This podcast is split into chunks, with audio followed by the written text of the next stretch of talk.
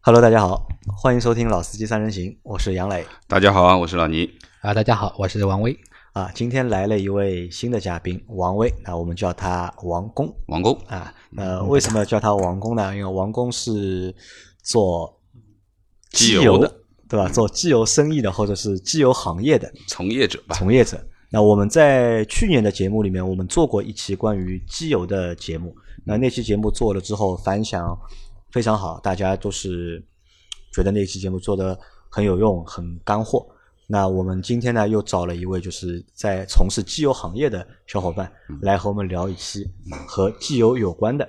节目我们今天准备再聊的更干一点啊，聊得再更把干一点所有的水分都榨干净。啊那我们知道，就就是中国是一个就是汽车的消费大国，对吧？一年大概去年卖了超过两千万台车。那我预计啊，在全中国在马路上跑的车啊，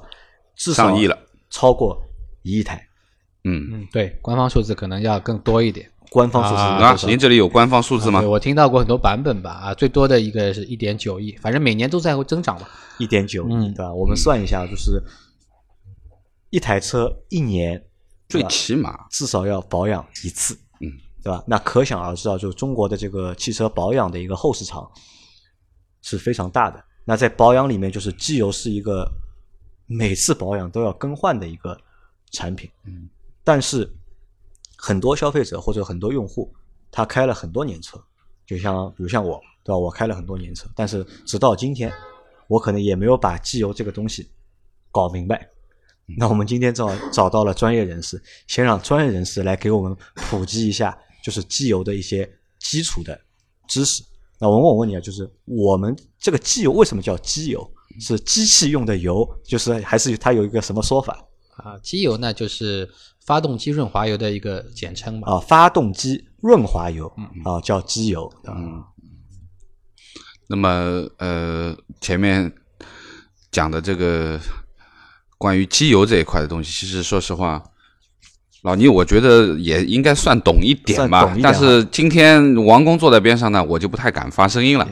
主要还是要请王工来把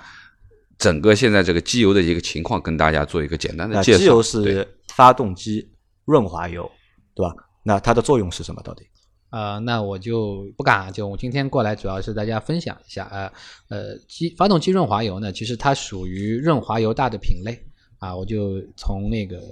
呃原理上吧，就是基础的，就是一个大概介绍一下，基本上它的构成啊、是通过基础油啊，基础油就是我们知道从那个石油里面提炼出来的嗯啊，再加上添加剂，它的所有的性能指标其实都都是通过添加剂来体现出来的。啊，包括它的一个参数啊，所有的参数都是从，其实很简单，就是基础油加添加剂的一个合成产品。叫机油。对，所以大家都知道有什么全合成啊、半合成啊，因为它是一个合成油。那我还知道有矿物油，对吧？对对那它们之间是有什么区别的？呃，就是在基础油的一个品类上面，因是基础油的品类不一样。对对对对，其实矿物油就是它的一个基础油，它是偏低的一个品类。呃，大家可能你了解的有知道，就是我们所说的一个基础润滑油，一般就分五大类啊、从一类最低到五类最高，脂类润滑油啊、所以我们所说的矿物油啊、基本上用的是一类或者二类的基础油啊、作为它的一个说白了就是一个底底料啊。底子好不好的问题。底子好不好啊？那就理论上就是合成油是最好的一个就是机油的品类，对吧？呃和全合成啊和矿物油相比的话，对对对对，就是我们所说的常规的全合成，它的呃基础油要求是至少是三类加以上的基础油才能够号称是全合成。全合成，啊，它用到的为什么说大家都喜欢说全合成比较好呢？其实它在于它的一个底子好之后，它的一个用的时间吧，我们通俗来讲就用的时间会比较长啊。从专业角度来讲，就是它的衰衰减的时间会比较长，一般会超过一万公里。就是工况一万公里以上才会啊、出现衰减，或者它的性能出现啊、降降低的这样的情况。那好像我们在保养的时候，就有的车是五千公里一保，对吧？有的车是八千公里或者是一万1万公里公一保。那其实这个主要是还是它和用的油是有关系的。呃所以我们看到很多日本车好像都是日系车，大多都是五千公里一保。呃，很多呃日系车相对不是太贵的啊，我说的是，就是基本上是五千公里啊强制保养的。那么呃很多呢也有用矿物油的，也很多有用半合成油的。那么在我的理解啊，我不知道对不对啊，王工，就是可能矿物油啊正常情况下面五千公里都不一定能用到。我认为如果说你的这个呃驾驶习惯稍微猛一点的话，可能用个三千公里你就应该换了啊，不能不能跑到五千的。可能五千公里可能是一个半合成这样的，我觉得差不多。呃，差不多吧，因为我们一般理解就是，呃，一辆车它的首保里程都是非常短的啊，所以它一般的用的一个出装油啊，它的品质都是比较一般的，而且它的那个叫整车厂的话术就是你在磨合期会有一些金属碎屑啊，对，其实呃从我们专业角度来讲，其实就是因为它的出装油的油品的基础油用的是稍微差一点啊，它的成本叫你早点换。对对对对，就是首保的时间就比较短啊，就是我们用的比较呃低成本或者是级别比较低的基础油的所谓的矿物油或者是半合成，它的一个刚刚说了呃行驶里程呃甚至于你的驾驶习惯啊，就是导致了它的换油周期会比较短。啊，那除了前面说到的就是矿物油、半合成和全合成，这是一个看就是机油好坏的一个标准等级的一个标准。那除了这个还有其他的标准吗？呃。刚刚我们说了，所有产品啊，呃，都有一个标准，特别是它是一个商品，呃，在中国规定，所有的商品都必须满足中国的国家标准，就是你才能卖啊，所以我们简称叫国标，嗯啊，GB，对，GB 标准，那包括我们其他的产品都是，只要你是卖的商品，然后机油也是的啊，所以我们呃从呃这个行业里面呢。分了很多的一个行业标准、国家标准，就是从造车，大家就知道啊，中国是一个发展中国家啊，造车也是刚刚这二三十年起步，所以中国的石油呃就是机油标准呢，其实是参照的国外的标准啊，哎，对于对的，所以我们中国目前现行的那个中国的国标是参照了美国的啊石油协会的 API 标准的二零零六版。啊，所以这个又带到了呃每个国家的标准。嗯，因为呃，机油是一个消耗品，体量也比较。在汽车行业里面，标准好像我觉得比较大的标准就两个地方，一个是美标，还有一个就是欧标。那我们看到那个就是安全测试啊、碰撞的测试啊，就是有美国标准和欧洲标准。对对对，就是还有一个就是日本标准，但是日本呢，因为它的一个政治原因。它几乎就是跟美国绑在一起比较多，所以我们还有一个比较常用的标准，就是叫呃日美美日标，啊美日标就是联合开发的啊，基本上在日本通行的标准也是美日标为主，比较流行啊。这个我就要稍微延伸一点，就是因为相对来说，呃，所谓的美标啊，一个就是我们中国的国标也是参照美标做的。啊，所以包括我们前期、早期在中国使用的，大家可以看到有一些细心的听众，呃，来拿到一桶机油，会看到上面有很多的 S N 啊、S L 啊，啊，甚至于就是 SGO 啊这样的一个标准，其实就是美标对于不同机油级别的一个标注，就产品等级的一个对标注，对对对，它也是根据时间的一个啊推移，它有最新的标准。目前我我我知道的就是美标的最新标准是 S N 的 Plus。S N 加啊，然后美标的现在的刚刚我说了，中国的标准是根据美标的二零零六版，美标现在二零零六版已经废止了，现行的美标用的是二零一二版啊，美国标准。啊，然后欧标呢用的就更新了，欧现行的欧标用的是它是另外一个体系了，它不会参照美标，因为相对来说，欧洲的造车技术也是更更先进一点，它用的是二零一六年啊年底发行。基本上是一七年开始的一个呃欧洲标准啊，缩写是 ACEA，这也是近年来我们呃在机油行业啊呃比较流行的一个标准啊，就是从级别来讲，从国标，因为它零六年的最低，我们从金字塔塔底来上是国标，因为低于国标你就是不合格产品了，嗯，然后是美标或者是日美标，嗯，在上面是欧标，嗯，最高级别呢就是我们所谓的呃。著名的整车厂，像大众啊、奥迪啊、奔驰啊这些整车厂，包括通用啊啊这些整车厂的整车标准、整车认证标准，我们叫整车标准，这是最高级别。它是会对于每个品牌的每个型号都会有专门的一个认证对应的啊，对的。我刚刚所说的所有标准，在他们的官方的网站上都能查到对应的品牌跟对应的级别跟它的一个呃品类都能查到的。嗯那为什么欧洲的标准是比较高的一个标准，而美国不是呢？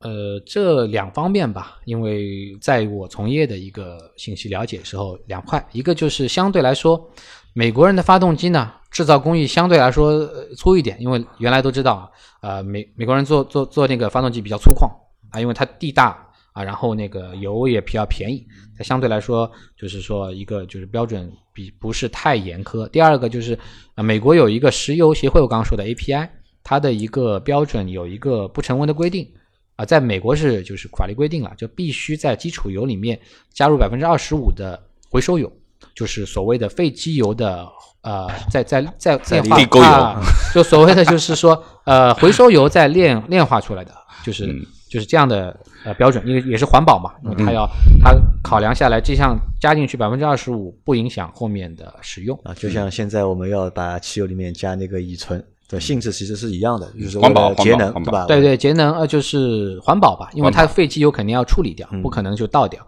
呃，但是从它机油本身的刚刚说的一个基础油来讲，你既然加了那个，我们就加了地沟油之后，这个油肯定是没有我纯的纯的那么好石油的炼化出来的这么的好。我我的是理解是这样的，所以基本上是这么一个顺序。呃，整车标准欧标、美标、中国标准。然后我特别想再补充一点的，就是在欧洲标准，因为大家都知道现在那个英国脱欧啊，其实最大原因就是感觉英国呃欧盟有一些穷的兄弟啊，就是标准比较低的国家。欧标也是的，其实欧标它为了普适整个欧洲的一个情况啊、它有一个标准是相对来说整个欧洲都能达到了，但是德国呢，在欧标的基础上又增加了一些规定，它叫本本土化的一些政策的规定。所以从我的理解上，德国标准是欧标的机油里面最高的标准，就德国标准算一个欧洲里面最高的还有一些强化的字眼，包括它我们所谓的全合成、半合成，它都有专门的字眼去规定，必须标注在啊、你的产品上面，而不是简单的就说一个啊、中国的就是合成技术啊，你这个技术到底是什么技术，或者有一些所谓的量子分子技术啊，你不能随便打啊，你这个技术专利必须要说得很清楚，才敢打到商品上面啊，包括它的一些制造成本、排放，它的一些呃七七八八的政策是比较严苛的，所以在德国能够称得上德国品牌、德国制造的呃并不多。就是如果达到德国标准的话，应该算是在通用标准里面最高的一个标准了。啊，我个人理解，如果是整车厂以下，就除了主机厂嘛，对吧？对对通用标准里面，德国的标准算最高的一个产品标准，民用售后应该是全球最高的一个标准了。全球最高。嗯啊，那中国就是目前就是在生产的，就是在中国市场卖的或者流通那些产品，其实是只要符合零六年的标准就可以了。标准。对。对对，就可以了。对，甚至于有一些报报道就看到很多的呃某一些大的品牌抽查啊，中国也很看到，像包括服装啊，包括其他行业都有，都没有满足 GB 标准。都没有买啊，这个是说明啊这个还是有很多的产品啊，连零六年的标准都达不到。啊，那哎那在这里就是我我要问了啊，就是因为现在在国内，就是其实我们看到很多就是润滑油或者机油的品牌，对吧？那很多都是进口品牌或者是国外品牌。嗯，那我们是怎么去区分，就是它到底是哪个国家的，或者是它是原厂的，或者是原装的，就有怎么去说这个问题？呃，这样我再拿那个德国制造呃德国产品来做例子，这样的比较明确一点啊，就是说一般大家都知道进口产品都有一个条形码啊，德国应该是四打头的，嗯，就是说这是区分那个进口商品的，就是我们先说原装的。原装进口的，就是它整个都是在国外直接原产啊原原产原产过来的啊、就是一个第二个就是一个条形码，第二个就是他们会打上 Made in Germany 的一个字眼，嗯。啊，就是在呃呃德国制造，这个在德国是有严格标准的啊，因为它规定必须你的整个包装，包括里面的内容，甚至于标签、瓶盖啊，整个一套全部是德国本土化生产的啊，包括在封装啊、灌装啊，全部在德国完成的，才能打上这个 Made in Germany 啊，包括刚刚说到的那个包装啊，德国有一个包装协会叫包装回收协会 GVO，它包它规定了所有在德国呃销售生产的那个包装啊，不光是机油，都必须要打上这个标，才能在德国生产。因为这个包装协会是负责包装的再回收，因为他们讲究环保，所有的瓶子、瓶子一类的、塑料类的都必须要有规定你可降解的一个数值。所以这一块是也是区分是不是正宗的德国原瓶原装的一个非常大的一个呃标签。就是生产要在德国，然后灌装也要在德国。如果我把德国的就是油拉到中国来，在中国灌装，那我可以打是 Made in Germany 吗？不可以不，可以不可以。啊，不可以呃。因为在中国灌装的话，首先你要打中文标签，中文标签就是规定了，国家工商总局也规定了，你就可以写成原产国是德国，但他也会对这个进行监管。灌装地是中国，对，灌装地某某品牌授权在中国进行分装，也要标识好。然后原产地如果是德国的话，他会抽查你的报关单、你的原料进口单是不是符实啊，名不符实的话，也会进行一些处罚。对这一点呢，呃，我我有一件事啊，就分享一下，因为我们公司自己在德国是有公司的，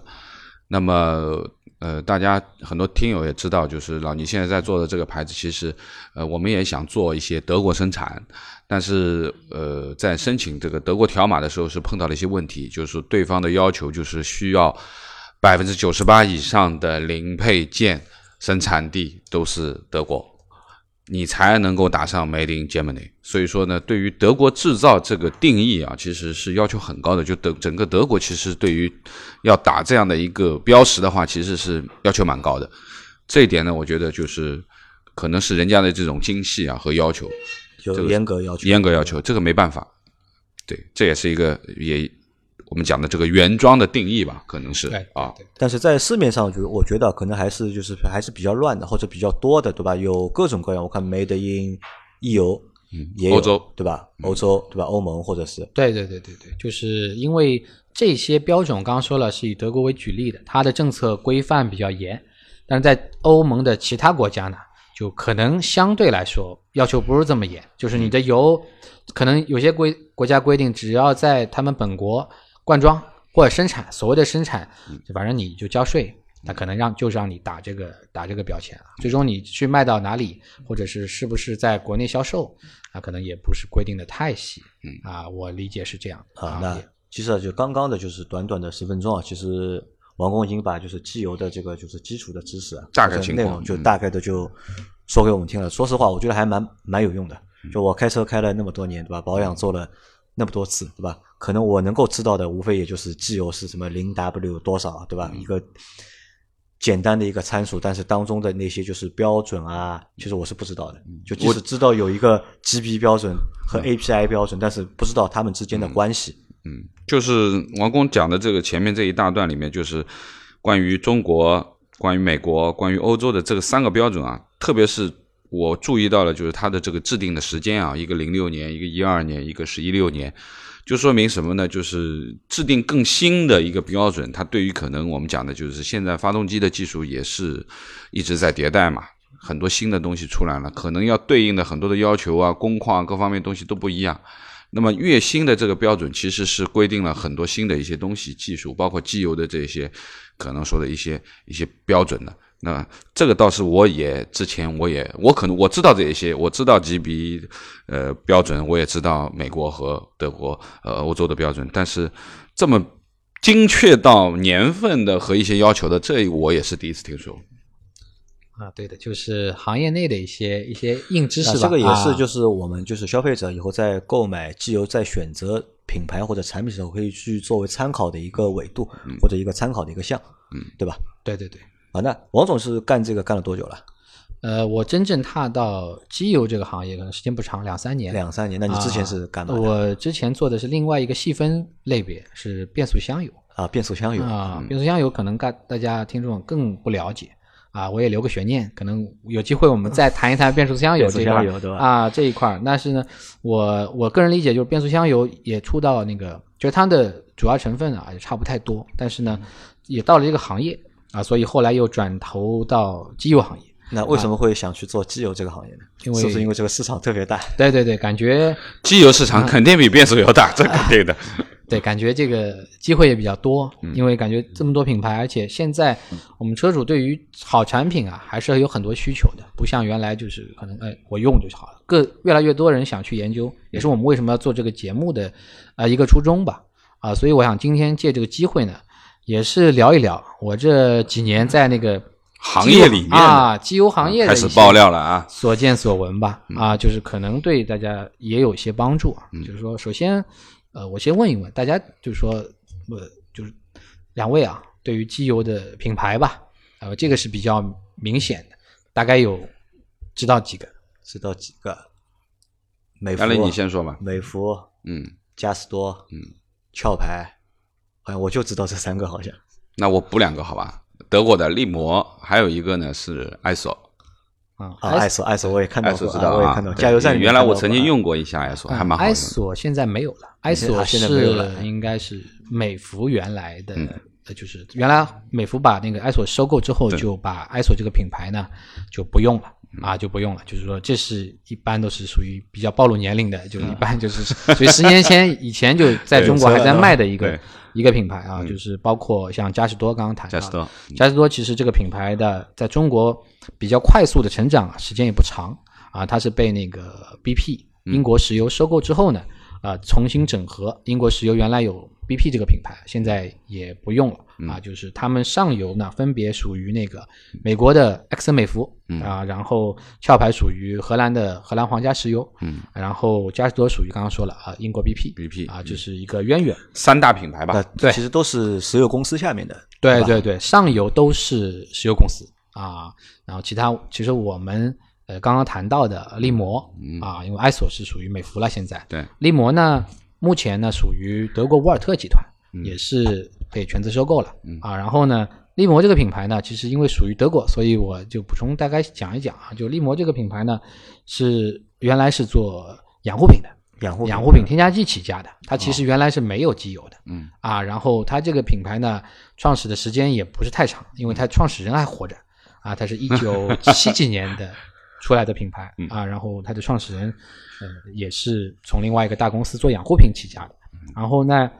他做机油其实也很多原因是在于中国，因为他中国进入中国做养护品之后呢，发现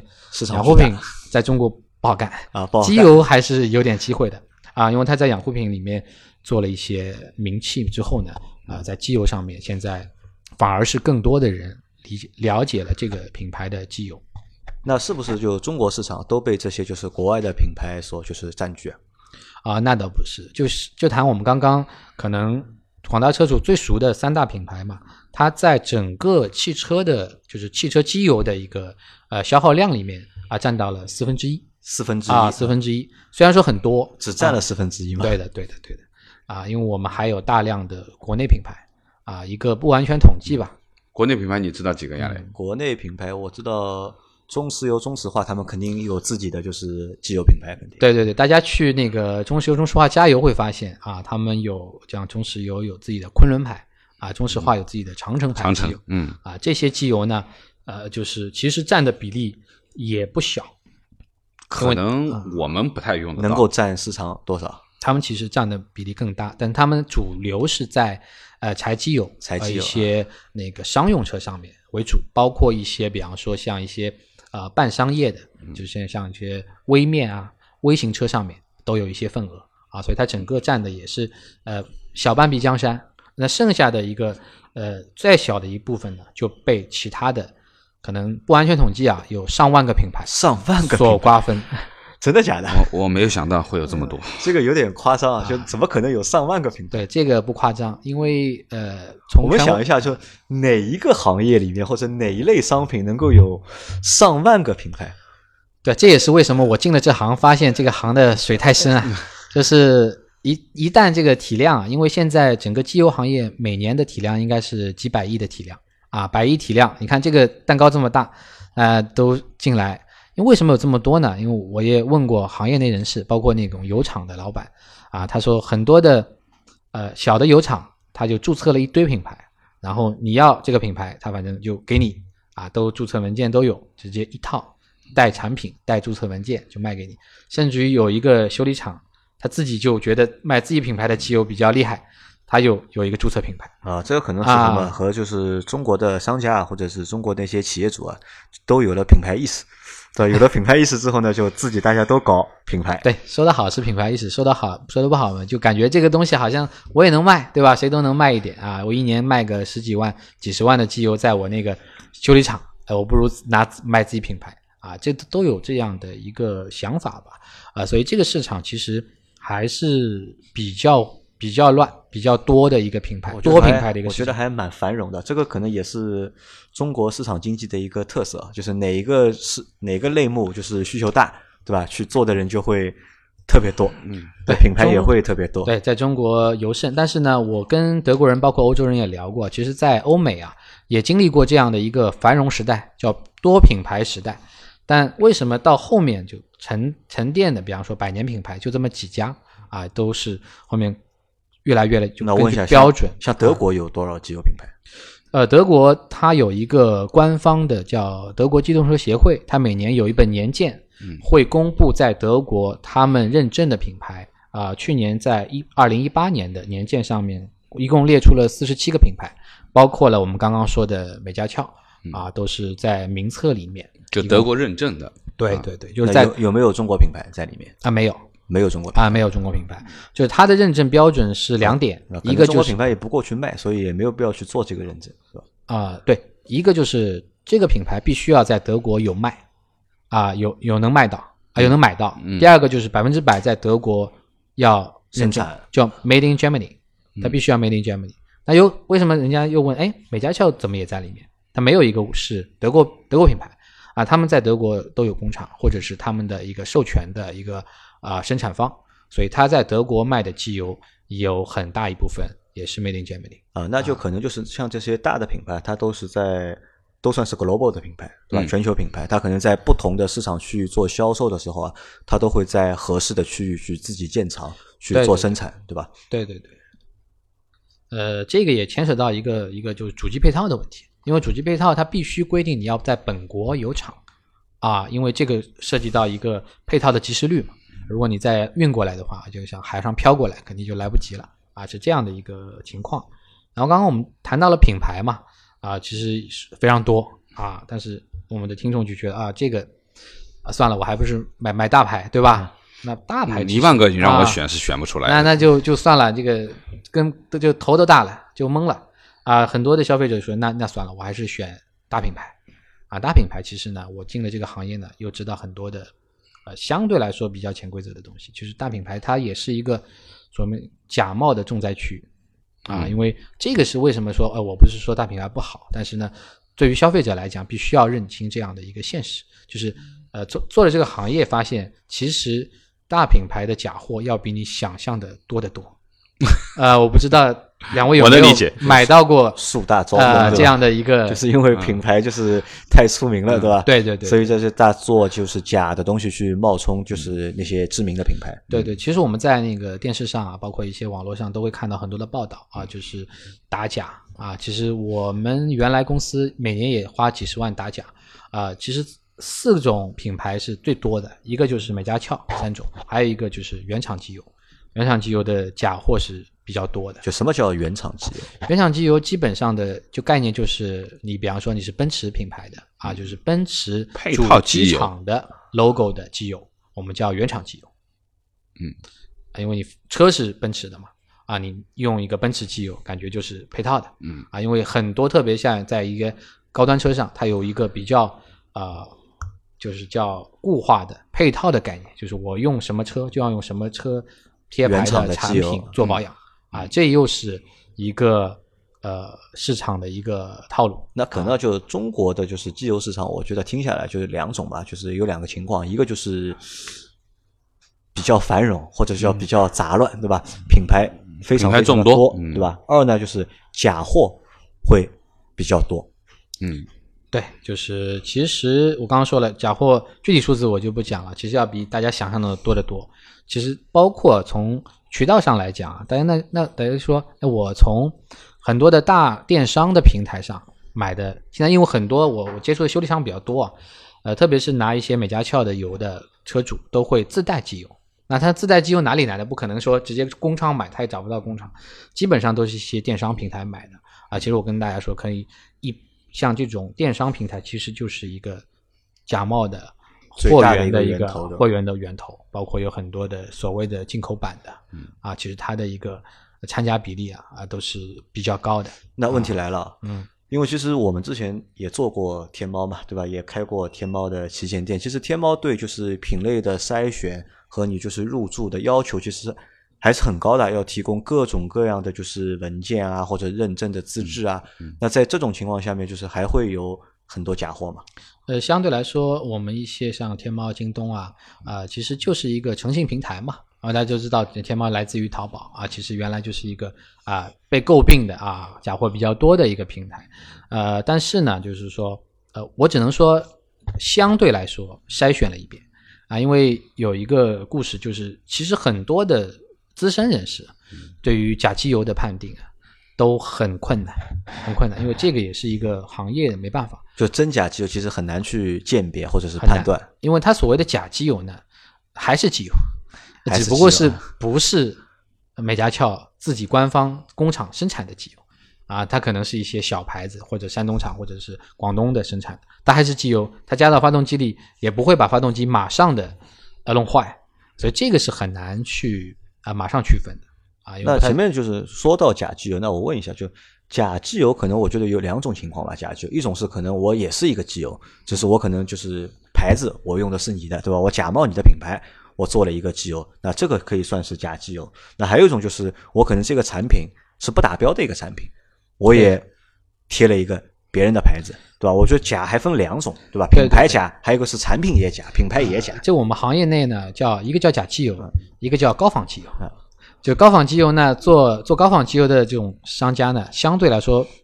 他比较有良心，他中用了一些 相对来说有良心。他用了一些达达到国标的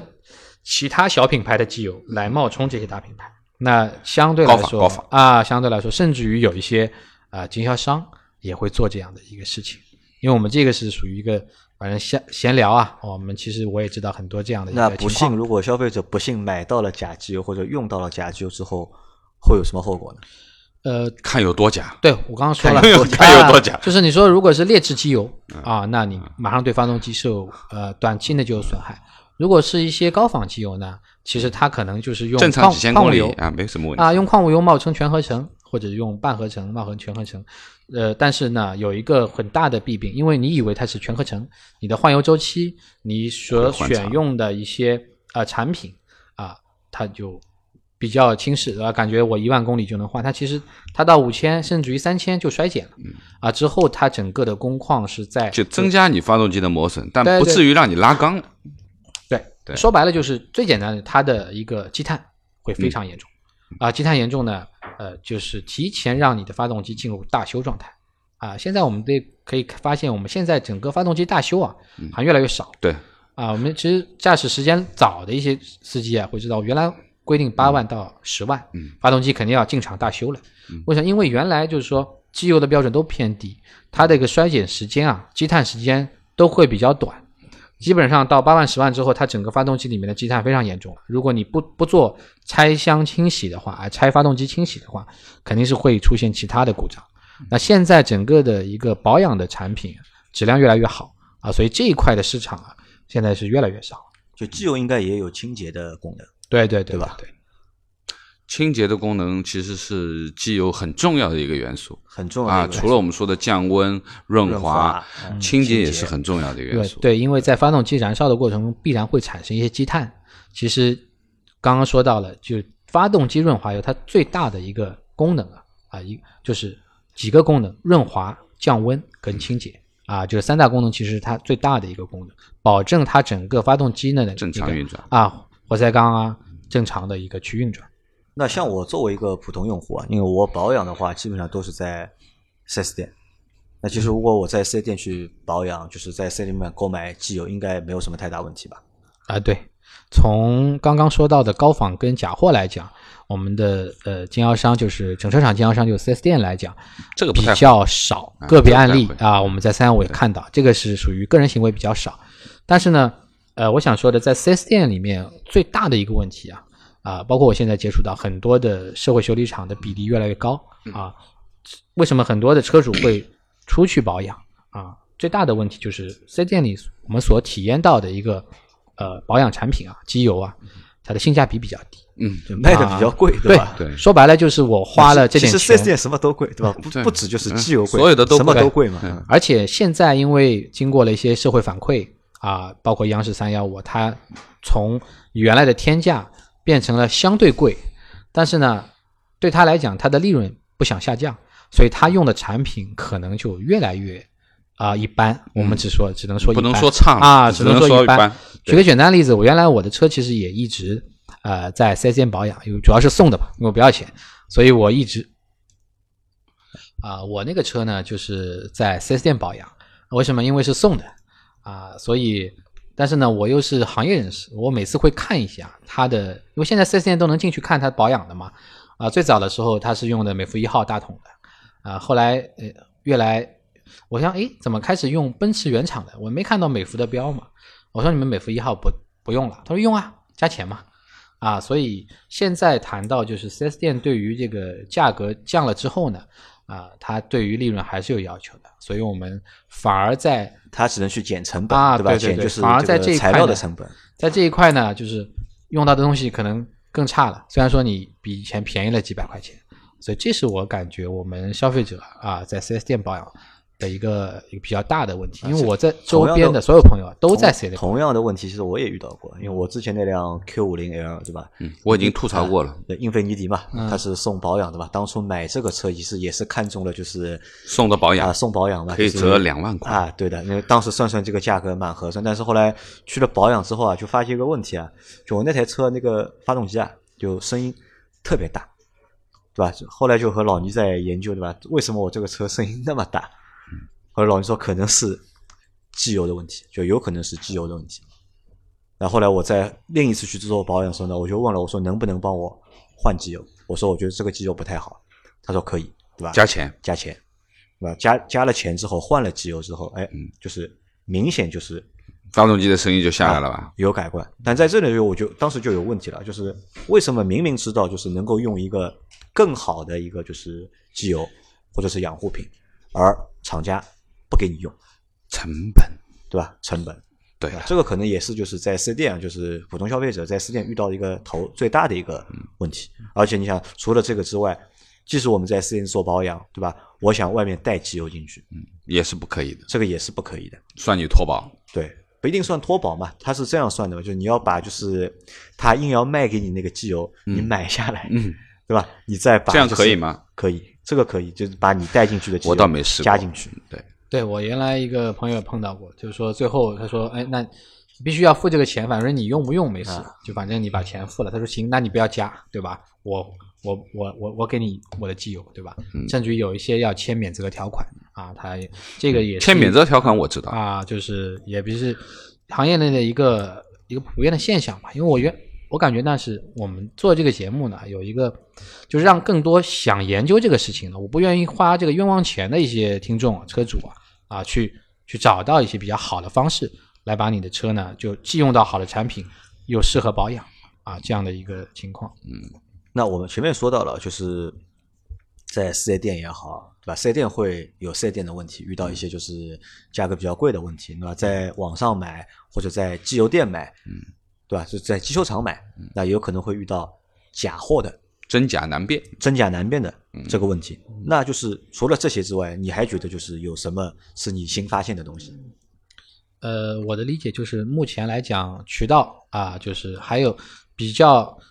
就是这个其实归根到底还是一个什么问题呢？就是我们盲目迷信的一些所谓的大品牌。就哎如用户啊，就是用户对这个产品是还不够了解，对吧？对对对对，其实我们前面讲了一大堆啊，就是从标准来讲，就是说这些品牌在每一个国家生产的机油啊、只是针对这个国家的一个标准，所以我个人觉得不用迷信这些大牌啊，去选一款你觉得比较适合你的车的机油啊，才是呃，我觉得才是正道。那我觉得这个倒也不是用户或者消费者迷信大牌啊，我觉得还是主要什么原因？主要一是自己不太懂，因为可能就是我们普通消费者，我就是个开车的嘛，对吧？我就拿车当一个交通工具，对我不会太去研究，对吧？这个产品到底是一个什么样的一个背景或者嗯怎样的一个故事，嗯我是不太会去研究，这是一嘛。二嘛，就我觉得可能是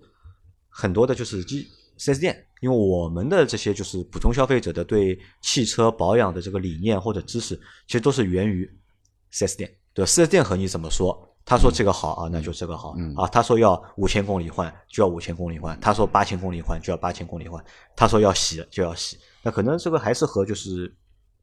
环境啊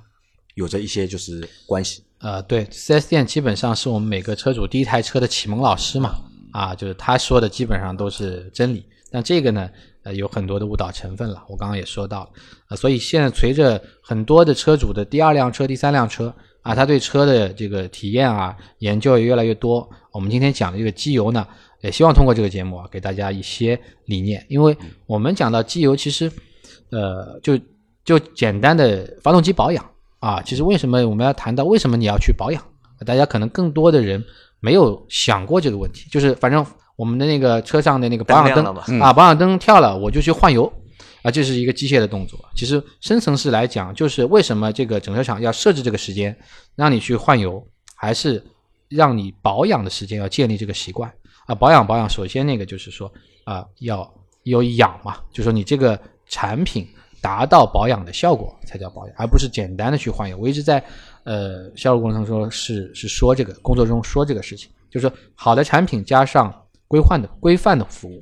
有一些好的店可能是 4S 店，可能是社会修理厂，它都给到你一个正确的认识。像越来越多的一些我们社会上的修理厂啊，特别是一些社区店啊，一些老店，他会花一点时间跟你聊一聊这个保养上面的东西。其实很多的一些。呃，知识啊，从这些人的口中啊，能得到一些呃一些一些的知识点。那我我问你啊，作为一个普通用户啊，那我们应该怎么正确的去选择就是机油产品，或者是购买机油产品？啊、呃，首先呢，我们对自己的车要有了解，我们对车要了解。对对对，其实很多百分之，上次我听过个故事啊，就是一个汽车从业者，百分之九十九的人没有看过自己的。手汽车那个保养手册买回来一大本书啊、嗯，那个说明书啊，说明书。对，其实它会告诉你每一个呃元件每个等级。怎么用，它里面有很多的一个条款，嗯。啊，它会包括轮胎，包括一些东西啊，它会跟你注明，它上面都会标注你机那个所发动配套的对。配套的机油的原厂标准，这个其实是很关键的。啊，很多的修理厂其实是凭经验在给你换机油。我们自己如果知道我们自己的一个机油的本身的一个呃型号的话，是可以找到适合的一个标号，这是第一。第二个呢，我刚刚说到了，就是怎么样去呃找到呃，你如果觉得我刚刚说了，呃，德国产的是最高标准，如果你想用好产品，怎么找到正正规的渠道、正常的一个渠道去买到啊、原装的产品？这个是好产品配配合你的呃性能指标，就是在发动机油这块。你能够选到适合自己的一个好的产品。那我在这里有个问题了，就是因为我们大家开的车，可能有人开几万块钱的车，那有人可能开几十万的车，那是不是就是我开好车的，我去用好的机油，我觉得 OK？那如果我开几万块钱的车，我有必要去选就是特别好或者特别贵的机油吗？呃，这个我觉得啊，就看人家对车的一个要求了。比方说，多数的人说，其实大多数人车只是个代步工具，但是呢，这个代步工具呢，首先安全性啊，你要保证，所以安全件大家都比较关注。但是呢，这个发动机油，今天我们谈发动机油啊，其实不是说我就啊随便用啊，还是要找一个，就是我们如果是几万块钱车呢，我们找一个性价比高一点的产品啊。比较符合一点。对，啊，我觉得就是说，你如果只是比较简单的这种呃比较便宜的车，它本身发动机呢也不是非常先进的发动机，可能是一个比较成熟的一个老的产品，稳定性也很好，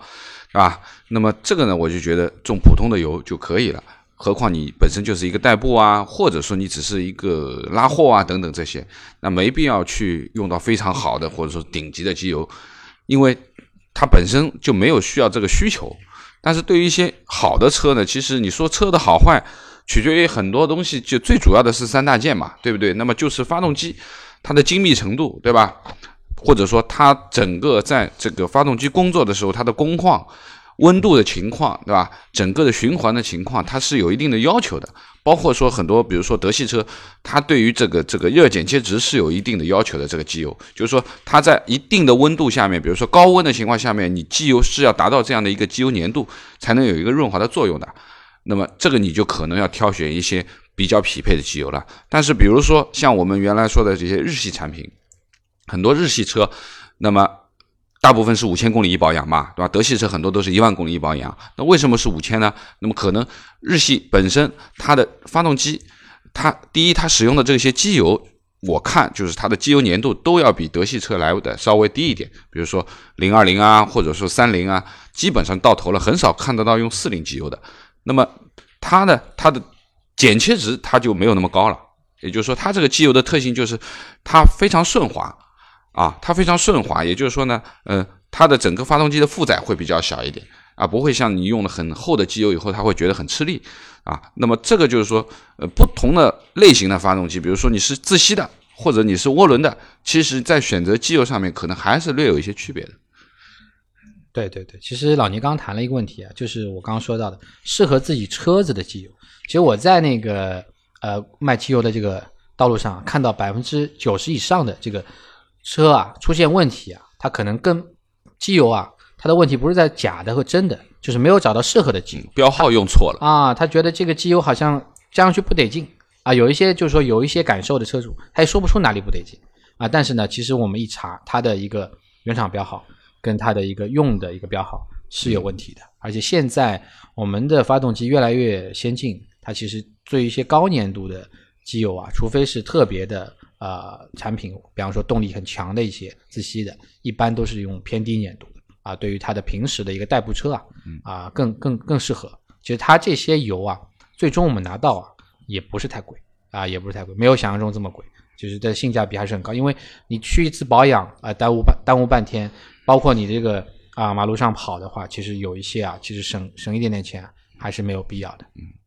对。那么关于机油的这个使用时间啊，一个是一年。原来我们说了，就是你不管你开车不开车，你只要倒进发动机里面了，那这一年你这个机油是一定要换的。毕竟它要和保质期最长就是一年。嗯，它它放在桶里面，它可以保五年、保十年都可以，因为它完全和空气隔绝了，没关系的。但是它一旦倒进去了以后，它可能会和空气产生一些氧化作用，时间长了你不动，肯定它其实它也是在衰竭。所以说这个也是一年要更换。那么另外一个呢，就是说，在我的印象当中，就是你半合呃呃矿物油的话，应该是三千公里要换，或者说半合成可能五千公里要换。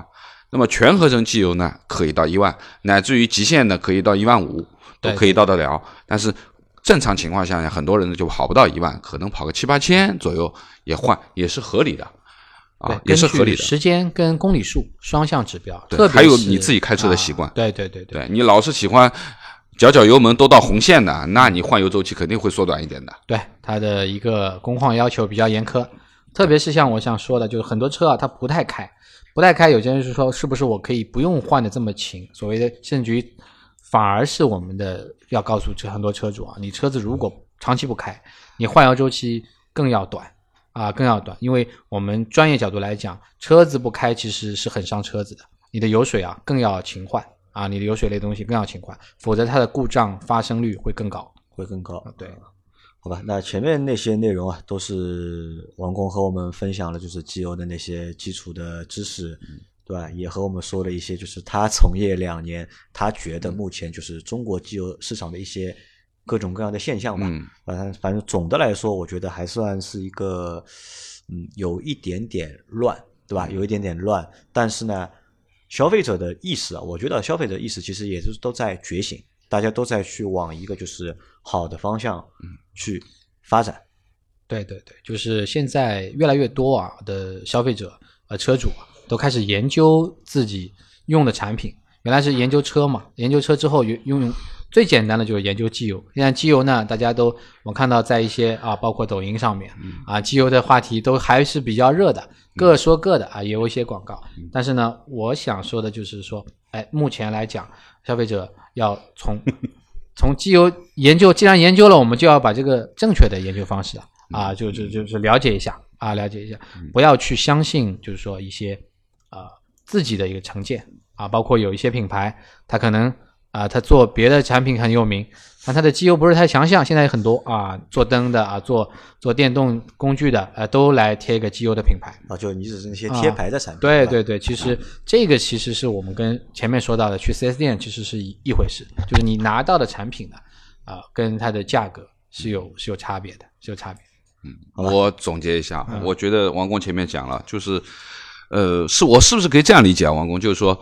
好的机油，比如说第一个是原产地，对不对？而且这个机油一定是正经就是做油的厂家在做的，对吧？他自己有研发、有工厂、有生产有生产的能力，而且有他自己的认证。哪怕我们前面说的这个三个标准啊，那么最高的，比如说欧洲的德国标准，那可能就是原产德国，没打着 Made in Germany 的标这个这个字，而且这个品牌你是在德国买得到的，或者说自己有门店有有有销售。而不是说只是一个在德国注册的品牌这样的一个概念啊，这是这是一种。那么另外一种呢，比如说可能是一些大牌，大家可能谁都可能会一听就知道哦，这是个大牌。但是想一想，这个大牌可能是做其他东西的，但是它也有一些机油类的产品、养护类的产品。那么可能这些机油，你不能说它差，但是第一，它肯定不是自己有厂在做，它可能就是一个贴牌的灌装，它可能是委托某一个厂在做这件事情。对的，贴牌的灌装，这也是一种。那么另外呢，就是我们说的各种各样的这种啊，这一万个品牌里面的第三种等级，比如说完全就是贴牌的，就小厂的，或者说只是注册一个普通的品牌啊，那么在做的这些产品，或者说高仿的，乃至于假货，啊，那么这个其实说实话，呃，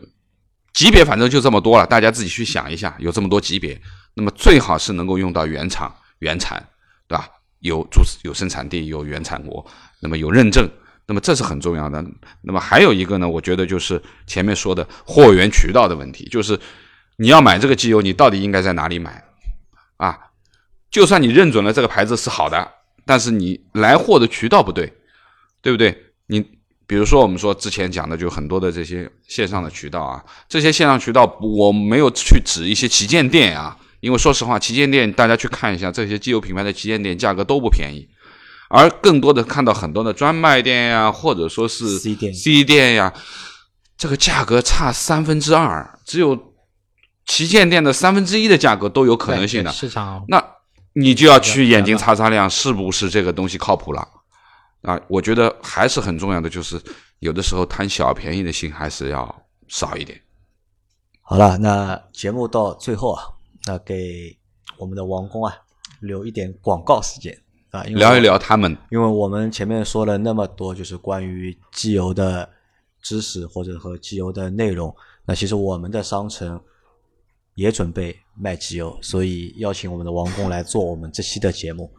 王工来介绍一下吧，就你们做的那个品牌。啊，行啊，刚刚杨磊说了，其实我是呃从业不止两年，是我们这个品牌进入中国是两年。呃，今天我要给大家最后隆重推出啊，我们那个刚刚说了很多的德国制造的机油，我们就是啊、在中国代理了一款啊芬克的机油。芬克这个品牌呢，创始于一八八四年啊，它比汽车的历史还早两年，所以它这个做润滑是属于啊祖传。要传到第四代，是家族企业吗？对对对对，是一个纯家族企业。德国很多这样的啊行业。目前是传承到第四代啊，它是隶属于德国的家族的呃那个能源集团啊，豪雅集团，也是在整个德国家族能源集团里面排到前三啊。它是这个非常非常大的一个能源集团，主要是做那个加油站，这个跟我们国内的中石油、中石化比较像啊。它在加油站里面销售这个机油，还有其他的一些渠道。呃，然后呢，就是我们引进这个品牌到中国，也是想把一些好的产品带给大家。大家你们应该是贸易商嘛，对吧？对对对，我们刚刚说的是代理。对那为什么选这个机油这个产品？因为其实你看，在中国这个市场虽然说很大，但是好像我觉得也很乱，比较难做嘛。对这个细分市场嘛，刚刚我们谈了很多啊，其实呃，其实之前其实都没有讲到一个呃办法，就是我们在寻求这样的一个解决方案。我们在德国也是考察了很久，因为从呃德国它的一个汽车工业的一个背景来讲，我们肯定是选德国啊。他发现德国的机油呢，其实呃比中国市场要简单的多。我们花了半年时间就跑完了它整个的一个品牌啊，它有一些是大厂，它在国内已经有了自己的贸易公司，就是自己的贸易公司，它肯定没有办法做代理。那芬克这个品牌呢，它属于一个非常本土化的品牌啊，它都没有考虑过，甚至几乎没有考虑过中国市场啊，它它就哎到到中国市场，我们跟他讲中国有这么多车啊，他其实也是啊就这样，呃，跟他关系其实不大啊。但是我跟他说，如果我们把这个产品啊给到中国车主啊啊，让他们体验啊跟德国车主一样的感受，他其实这一块德国人倒是比较感兴趣啊，他们有一种就我的好产品啊，你用。嗯，就他们是比较荣誉感啊，比较开心的 啊，比较开心的，他会花很多的时间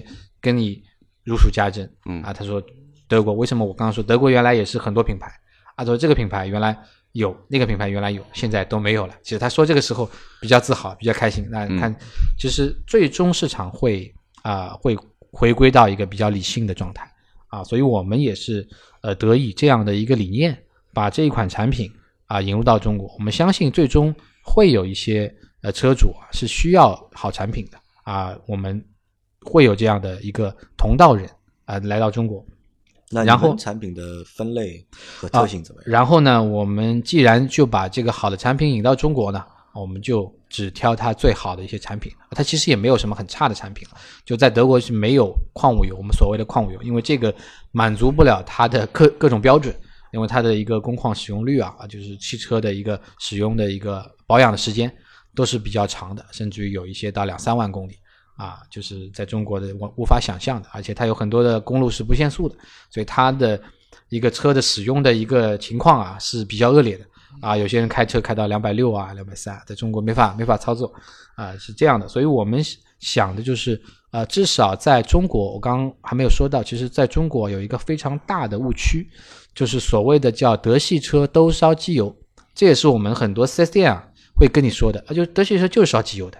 但我们去了德国，发现不是这么回事啊！德国的德系车怎么就不烧机油了呢？啊，或者是很少去烧机油，除非它是一些它的发动机的一个啊自己的一个故障啊。所以我们发现，其实是因为中国的大量的德系车啊没有用对机油，或者是没有用到对的德国机油啊，所以这一块其实是我们的一个市场切入点啊，找到了这一份细分市场。但是呢，在德国或者欧洲，他们卖机油的那个市场也有很多的其他。国家造的一个车，包括日系车啊，包括一些美系车，他们都有适配的呃品种，所以我们选了这些啊，针对中国市场车型的一些产品，在中国开始慢慢推广啊，也经历了两三年的时间啊，虽然说呃不是说很顺利，因为这个市场呢比较乱，但是也找到了很多的同道中人。我希望今天通过这个节目呢，也可以给听众。带来这样的一个选择，找到这样的通道。那我问一下，就是因为你们是在卖这个产品嘛，对吧？你们这个产品如果和就是我们前面说到的美俏家去做比较的话，对吧？你们属于一个什么等级，或者是一个什么一个水平？呃，是这么说，就是说美家美家俏刚刚说了他们的一些历史背景，他们在五百强都能找到这样的一个公司，呃，肯定是实力很强的。但是呢，因为本土化嘛，他们可能在中现在都是中国产的，中国产的一些机油上面，呃，跟我们这些呢还是有区别。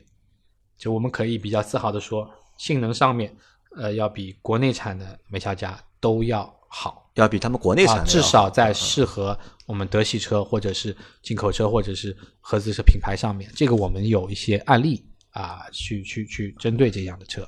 啊，但是他们在欧洲啊卖的油也是符合德标、欧标的。所以这个是其实品牌是一样的，东西是是不一样的。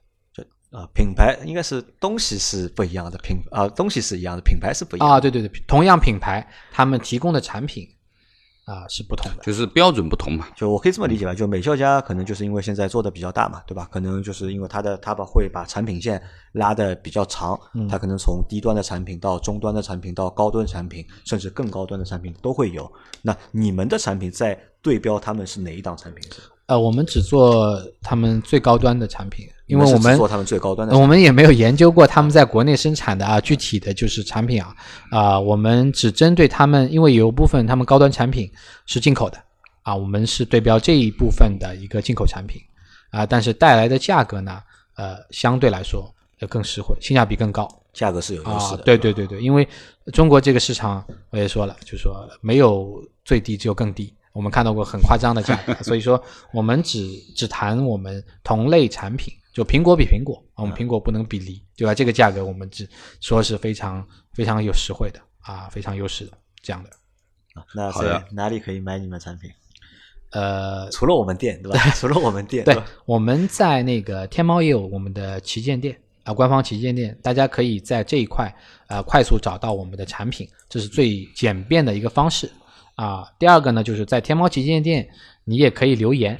啊，因为拿回去可能不知道一个就是说在哪里换，我们也会推荐您所在的一个城市的服务商来联系你。你们现在能够覆盖多少城市？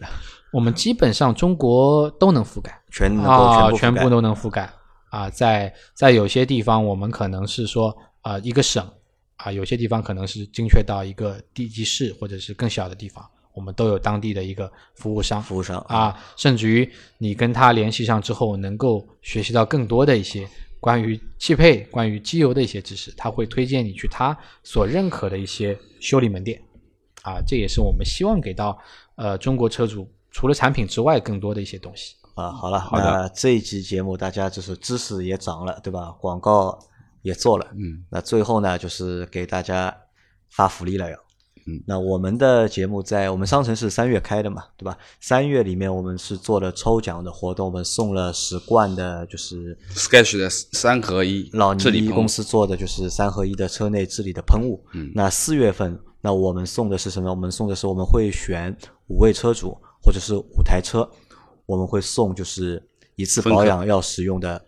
芬克机油机油。嗯然后后面我会发这个链接给大家，大家可以把就是你们开的车的型号，可以就是填在我发的型号、链接里面年。份、公里数啊，对，我有一些相们会在关信息。对，我们会在这些就是回馈里面去选五位用户嗯出来体验我们的分克的产品。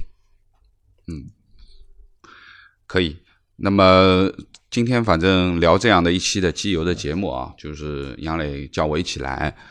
那么说实话呢，因为之前我们在说我们的老司机三人行中的这个老司机严选里面会上了一些很多商品。那么这个商品有几个原则，其中有一个就是一定是个好东西。那我们说实话呢，对于芬克机油的关注也好，其实不是今天我们在做这个节目才知道，而是他的老板和我们其实也已经有差不多两年这样的关系，是个老朋友了。而且他从引进这个品牌到他做到今天这个程度，我们也是他一步一步看着他做起来的，就说明很简单，是一个能够做下去的东西，对不对？那么有这点最基本的基础，再加上啊，我们接下来给几位会员，给我们的听友们的一些福利，也是福利归福利，但是你要给我反馈，你用了以后到底怎么样？要把真实的声音反馈到我们的群里面，或者说我们的听众，让他们更多的人能够体会你使用了这款机油以后是不是有一些变化。那么这个也是非常重要的一点。那么另外就是，呃，我要为老司机三人行再做一个广告，就是请大家一定要加我们的会员啊，来支持我们，可以到我们的商城来购买我们的支持卡，一百块一份。只有会员才会有每个月的会员福利，每个月我们都会发，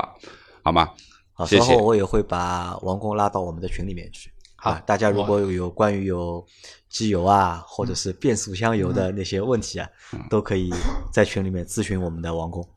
好，好的，谢谢好吧大家，，那这期节目就到这里，感谢大家的收听，好拜拜。谢谢再。见。